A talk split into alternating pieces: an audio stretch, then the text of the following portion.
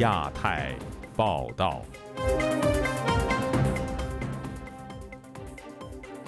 各位听友好，今天是北京时间二零二三年七月二十六号星期三，我是佳远。这次亚太报道的主要内容包括：中国外长秦刚神隐一个月后被免职，中美专家学者如何解读？齐齐哈尔一中学体育馆坍塌三十小时后，市长出面回应。中国资本正在逃离发达经济体，中国与西方开始经济脱钩了吗？第三十一届世界大学生夏季运动会将在成都举行，当局对快递采取防范措施，并严查违禁品。接下来就请听这次节目的详细内容。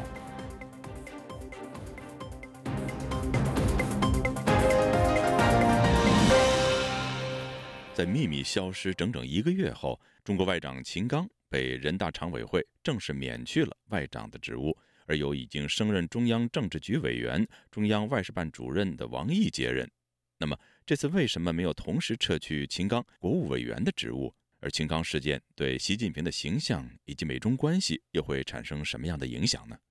以下是本台记者凯迪的报道。据中国官媒新华社报道。中国十四届全国人大常委会七月二十五号举行第四次会议，决定免去秦刚兼任的外交部部长职务，任命王毅为外交部部长。秦刚最后一次出现在公众视野是在六月二十五号。本月十一号，外交部发言人汪文斌曾宣布，秦刚因身体原因无法出席东盟系列外长会议，由中共中央外事办主任王毅代表中国出席。之后，秦刚的动向及状况即成为全球舆论关注热点。旅美时事评论员陈破空分析认为，七月二十四号和二十五号，中国高层连续召开中共中央政治局会议和人大常委会会议，实际都是为了讨论秦刚免职一事。人大常委会通常是两个月开一次，双月开，那么单月开，而且开一天，表面上谈别的事情，事实上就为这一件事情，为秦刚。这次秦刚虽然被免除了外长职务，但并未撤销国务委员职务。陈破空告诉本台。中共这样做只是为了减小震荡。秦刚的所有的职务都会被撤销，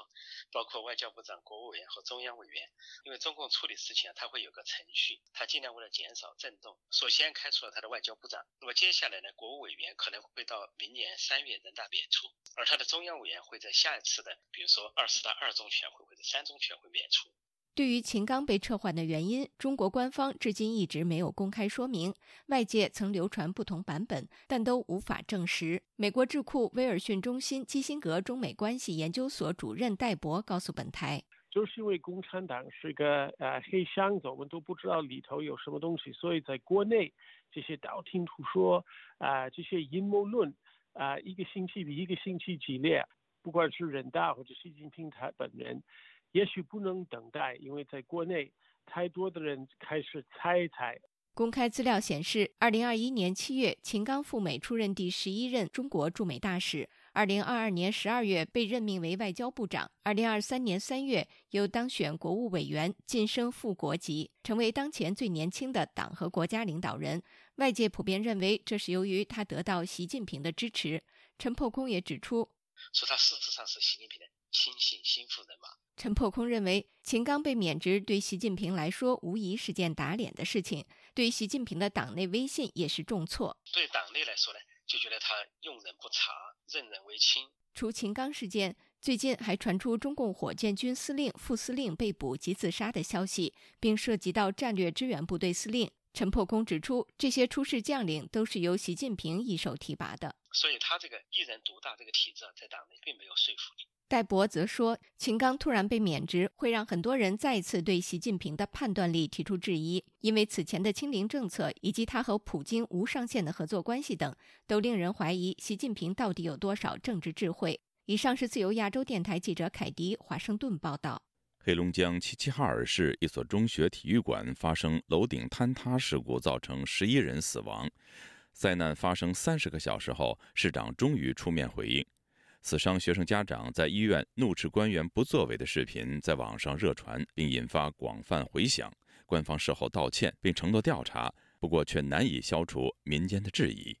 以下是本台记者陈子飞的报道。黑龙江齐齐哈尔周日发生的中学体育馆屋顶坍塌事故，造成十一人死亡，成为中国各大社交平台连日来最受关注的话题。学生家长在医院苦等，指责在场的政府人员不协助沟通的视频，在多个平台广泛流传。抢救了这么长时间，来了的全是警察，防止有人闹事儿。在站的这些人里边，有教育局的，有政府的，你们在这里边干什么？你们当密探吗？在给领导汇报吗？医生是不是要把抢救孩子这个过程要跟我们随时沟通？没有一个沟通的。政府来的工作人员没有站出来跟家属做工作，没有任何一个工作人员跟家属有沟通。视频引起很大的回响，不少网民深表同情，批评官媒形容事发后加强冷静是淡化和隐瞒。看过视频的博主认为官员的表现太过冷漠。视频的内容很长，主题只有一个：政府派了警察过来维持秩序，却从始至终没有派人与家人沟通，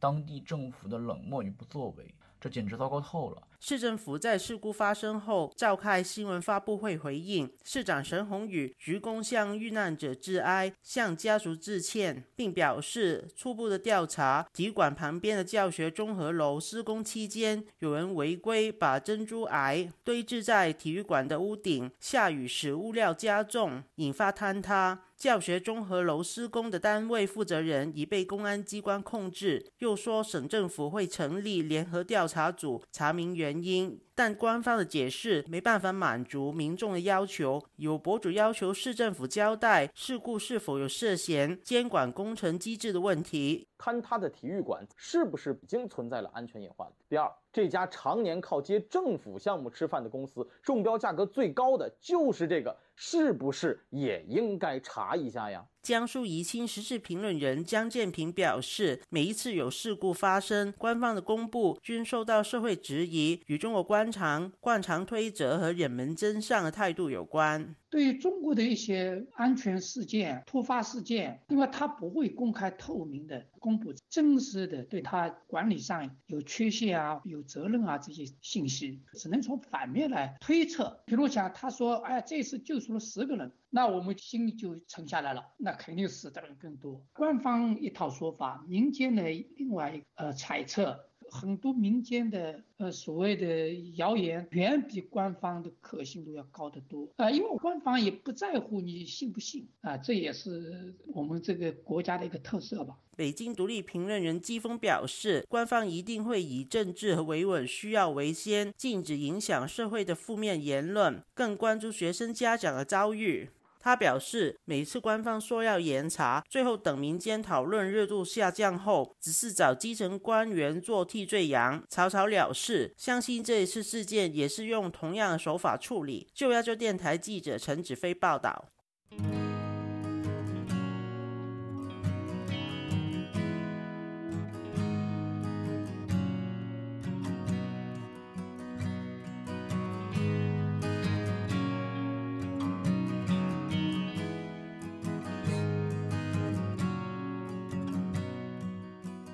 中共中央政治局二十四号召开的会议中，特别提到要切实防范化解重点领域风险。看来，房地产问题已经成为中共口中的所谓重点领域风险。有报告显示，中国五十个重点城市新房成交面积同比缩水近四成，而且有四十二个城市交易行情有环比下降的势态。有分析指，过去房地产高峰期撑起中国 GDP 近三成，然而刚性需求不足，价格与销售量巨跌，中国经济滑坡是必然。以下是本台记者黄春梅发自台北的报道。中国易居房地产研究院的报告数据显示，七月一到二十日，中国五十个重点城市新建商品住宅成交面积环比下降了百分之三十三，同比下降百分之三十七。此外，七月份中国五十个城市中有四十二个城市交易行情有环比下降的态势，以及八成的城市交易量不如六月份。旅美中国经济学者程小农对本台表示，中国的房地产主要是看二手房的成交。他观察到中国法拍屋增长比例激增，然而法拍屋成交不等于市场状况良好，因为法拍屋已经砍了四成价格，甚至压得更低，直到卖出为止。在中国，法拍数量走势被视为重要的宏观经济和房地产市场晴雨表。民众已经不太愿意买房了，因为从常识来讲，买房的人都是知道的，房价看跌，哪个傻瓜在看跌的时候抢着去买呀？中国全国住房需求不断萎缩，高峰时期约有一千四百到一千五百万套住房，但是在二零二一年到二零二五年降为六百五十六万套。市场需求在减少，住房供应不可能长期维持在高位，新形势的到来就是必然事件。台湾东华大学新经济政策研究中心主任陈松兴接受本台访问时表示。中国过去以放款方式制造资产泡沫，弊端显而易见。从恒大亏损超过二点四万亿人民币，简直是天文数字。可以想见，过去中国政府监理宽容，让地产开发商与地方政府银行挂钩，不断取得融资建设，很多成了烂尾楼。那他想要去挽回这个趋势，不过呢，就像当年这个温家宝曾经讲过的啊，你那个信心是最重要的，因为呃，如果你没有信心的话，你有黄金或货币都没有办法比得过他。北京清华大学社会学系教授孙立平提到，中国几十年创造大量的财富和债务搅拌在一起，凝固成房子和基础建设，现在到了还债的时候。为了还债，企业不再投资，个人不再消费，经济就衰退。程小农指出，还债有两种：一种像日本企业花了三十年慢慢的还，经济也开始好转；另一种则是根本还不起。中国经济现在已经进入死胡同了，它的大滑坡是必然。自由亚洲电台记者黄春梅台北报道。近日有数据显示，随着中国与西方国家的关系持续恶化和地缘政治紧张局势加剧，中国对这些发达经济体的直接投资规模正在大幅缩减，而转向投资东南亚、南美和中东等地区，以保障关键资源的持续供应。有分析指出，这昭示着中国与西方正在进行经济脱钩。以下是本台记者经纬的整理报道。美国媒体《华尔街日报》近日报道指出，随着中国与西方世界关系的恶化，中国对西方国家的直接投资规模正在急速缩减，转战东南亚、南美等采矿和能源项目。此外，中国已在重新考虑“一带一路”倡议，继续投资发展中国家的基础建设。但基于此前该倡议造成的债务危机，中国官方希望进行更保守的新投资。据华盛顿智库美国企业研究所的一份投资报告显示，今年到目前为止，印尼是中国资本的最大接受国。中国对印尼的投资占总体投资额的百分之十七，而拥有丰富镍资源的印尼为中国新能源及汽车行业的发展壮大提供了充足保障。中国通过积极投资这些非西方国家来巩固联盟，确保关键资源的供应。而去年，中国在亚洲、南美和中东地区的投资总额同比增长了百分之十三。上述报道分析指出，中国资本撤出西方世界，一方面是由于与中国地缘政治紧张的美国及盟国以国家安全为由限制了来自中国的投资；另一方面，则是因为人民币疲软、民营经济衰退，中国当局注重加强自力更生，并出台遏制资本外逃等措施。报道还援引联合国的数据表示，去年中国对外直接投资同比下降百分之十八，与一六年海外投资热潮时期创下的峰值相比，下降了百分之二十五。有专家分析称，中国向发达经济体输送投资的空间正在缩小，受限于中国脆弱的经济形势和地缘政治压力，未来三到五年，中国的海外投资规模不太可能大幅扩大。美国企业研究所经济学家史建道告诉《华尔街日报》，只要习近平仍在任上，中国就不会再现一六年的海外投资热潮。而据美国企业研究所和另一家智库传统基金会的数据显示，去年中国在七国集团国家进行的投资项目总额及总体占比均有大幅下降。然而，并非中国，全球各国的对外直接投资都在萎缩，只不过中国对发达经济体的直接投资下降幅度更大，持续时间更长。自由亚洲电台记者经纬综合报道。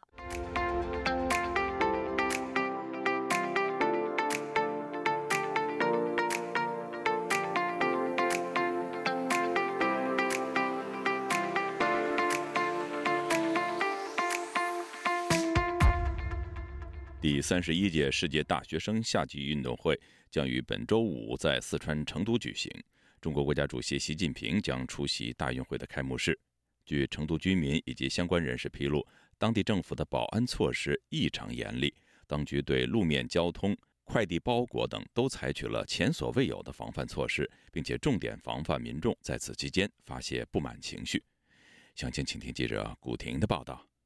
第三十一届世界大学生夏季运动会将于。七月二十八日至八月八日在成都举行。中国外交部发言人华春莹周一宣布，习近平将于周四至周五出席成都第三十一届世界大学生夏季运动会开幕式。连日来，众多网民在微博、微信及海外社交平台发布各种有关成都提升安保措施的讯息。推特网民方舟子发文：七月二十四日，世界上最安全的国家，为了成都世界。大学生运动会的安全，刀剪商品、玻璃制品一律不让发货。杨占清留言写道：“七月二十日，特斯拉车主近日。”遭遇交警执法，被告知大运会期间车辆禁止上路。有网民上传的官方通知截图写道：“特斯拉不得进入管控区域，请各小组人员申请车证时窒息，避开填报该品牌车辆。”成都居民房先生周二告诉本台，当地大部分路口均有警察和志愿者执行公务。防范可疑车辆，他说：“现在在那个大运会比赛那边吧，周边应该是吧？我看他们好多基本上是呃保安措施是开始了几天了吧？还要提前做好这个安保问题噻。”另一位成都武侯区居民杨先生对本台说：“我们这边说是大运会不能看了，说的是好像是两天。”十天前，有海外网站爆料称，成都大运会期间有人号召发起“白纸运动”，并举行快闪抗议。不愿具名的成都居民王女士对本台说：“当局很怕在大运会期间出现反政府口号。他们心里还是怕嘛，是怕又不解决问题，是吧？他们又不又不为民办事，上面有什么会啊什么啊，他们就管得很严。”据微信群内流传的快递公司发出的一份关于三十一届大运会期间邮件安全保障通知写道，在四川成都召开大运会期间，严禁收寄违禁品发往四川成都、攀枝花、遂宁、雅安、资阳、德阳等地，至大运会结束。除日常违禁品外，禁止收寄液体类、粉末类、金属类、气体类、易燃类、可疑类、化学品类物品等。一位曾经在北京邮局工作的成都邮局员工谭先生告诉本台，上级对邮寄包裹的要求比北京还要严厉。他说：“安检、粉末是一直都是，这要不好辨别，怕是毒品啊。这大型活动那肯定比北京严了，怕的就爆炸了。”手无寸铁你派他什么，老板。据中国官方报道，第三十一届世界大学生夏季运动会设篮球、排球、田径、游泳等十八个体育项目，届时将有来自约一百七十个国家和地区超过一万名运动员及官员参加。自由亚洲电台记者古婷报道。在美国南加州的洛杉矶，一批来自中国的异议人士七月二十三号下午举行集会，声援被中国当局判刑七年的异议博客。编程随想创办人阮小环，多位活动参加者向记者介绍了这次活动的诉求以及他们对中国网络防火墙的看法。以下是记者孙成的报道：公共下台！公共下台！公共下台！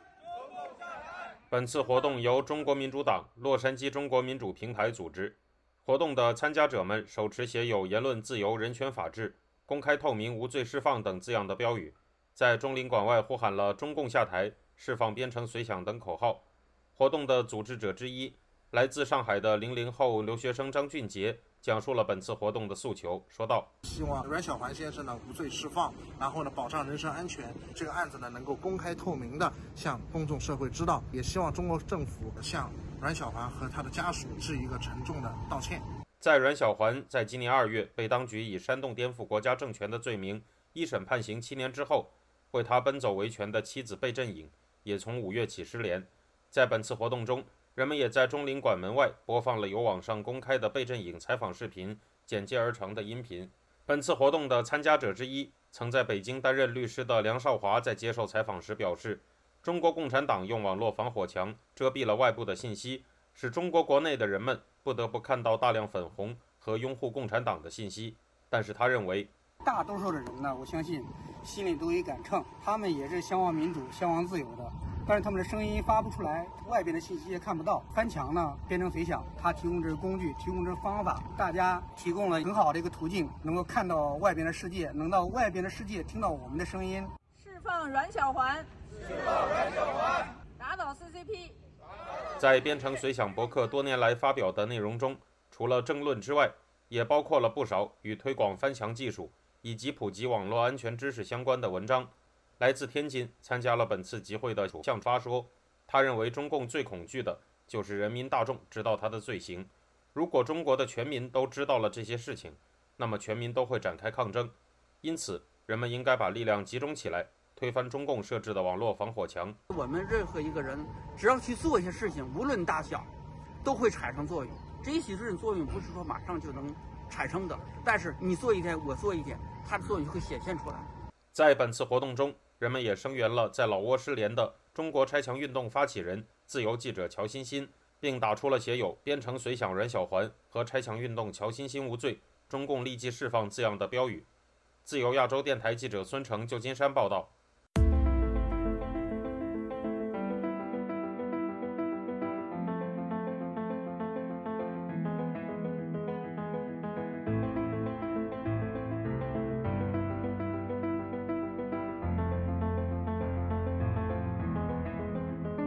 马英九基金会邀请的大陆学生访问团，二十三号已经返回了中国大陆。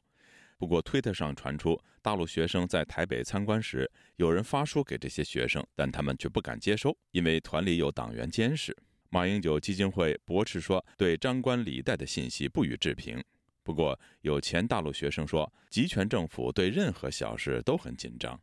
以下是本台记者夏小华发自台北的报道。中视新闻在脸书分享直播视频，一行人在大道城参访的时候，工作人员和导览老师送书给陆生，陆生没有人上前拿。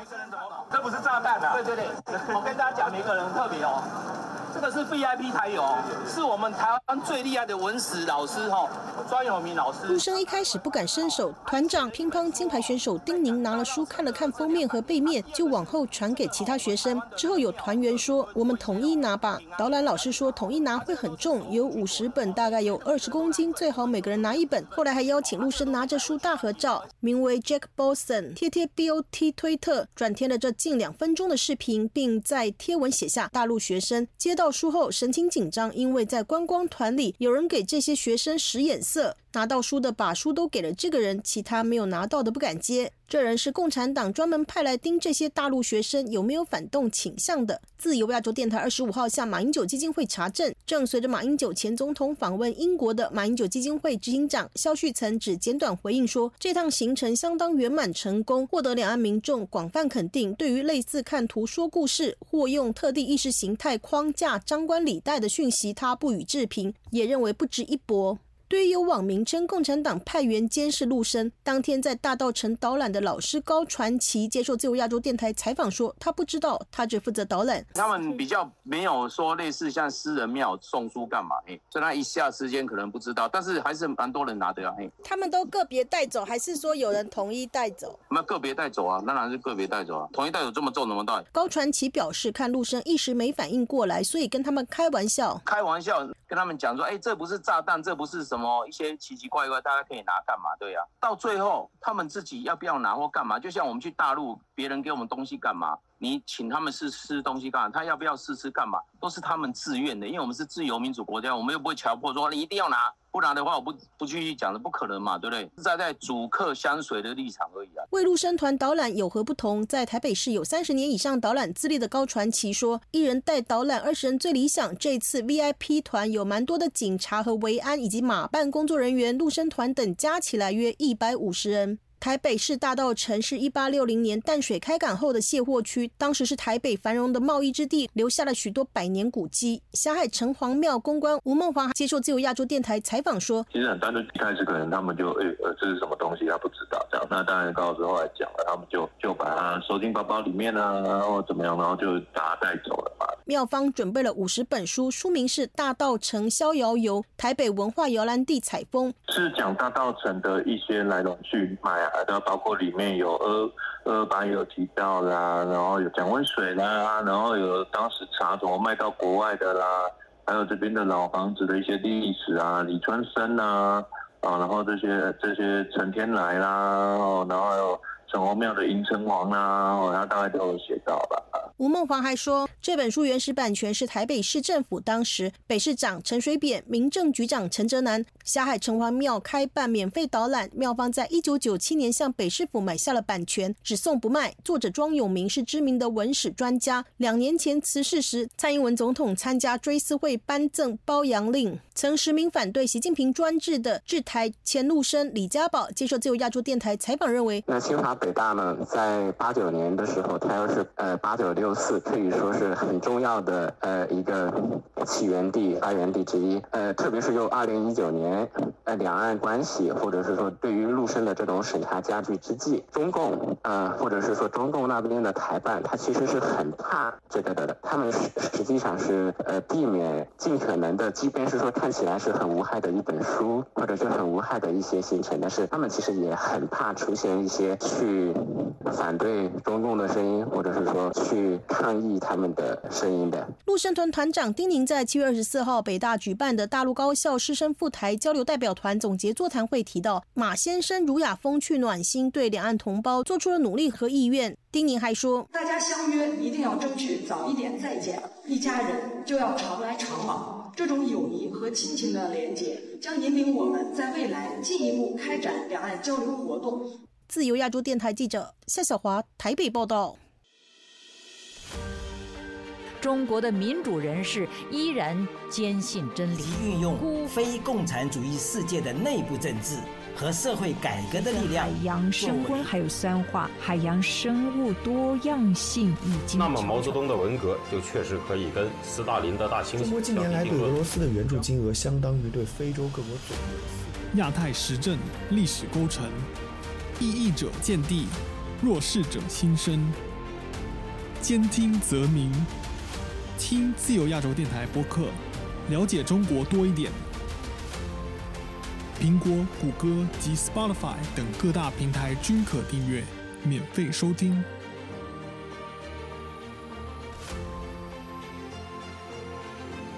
听众朋友，接下来我们再关注几条其他方面的消息。据彭博社报道，日本汽车品牌丰田最近裁减了约一千名中国合资工厂的合同制员工。报道指出，中国汽车市场目前追捧特斯拉和比亚迪的电动车，而日产电动车以及丰田、本田等汽车过渡速度较慢，日企在中国销售量下降，尤其在2022年，丰田在中国的汽车交付量十年来首次出现下降。本月早些时候，日本的三菱汽车也宣布。由于多年销售低迷，公司决定暂停中国业务。这些车企裁员，对目前中国紧张的就业市场可能加剧了失业问题。另据彭博社报道，澳大利亚政府辖下的研究机构澳大利亚生产力委员会星期二发布报告说，虽然中国对澳大利亚采取了贸易限制，但这种限制对澳洲出口的冲击微乎其微。受到中国限制的澳洲小麦和煤炭出口都很快找到了新市场。日本针对二十三种高性能半导体制造设备出口管制措施，七月二十三号起正式生效。对此，中国外交部发言人毛宁星期一在例行记者会上说：“日方不顾中方严重关切，执意出台和实施对华指向性明显的出口管制措施。中方深感不满和遗憾，已经在不同层级向日方提出严正交涉。”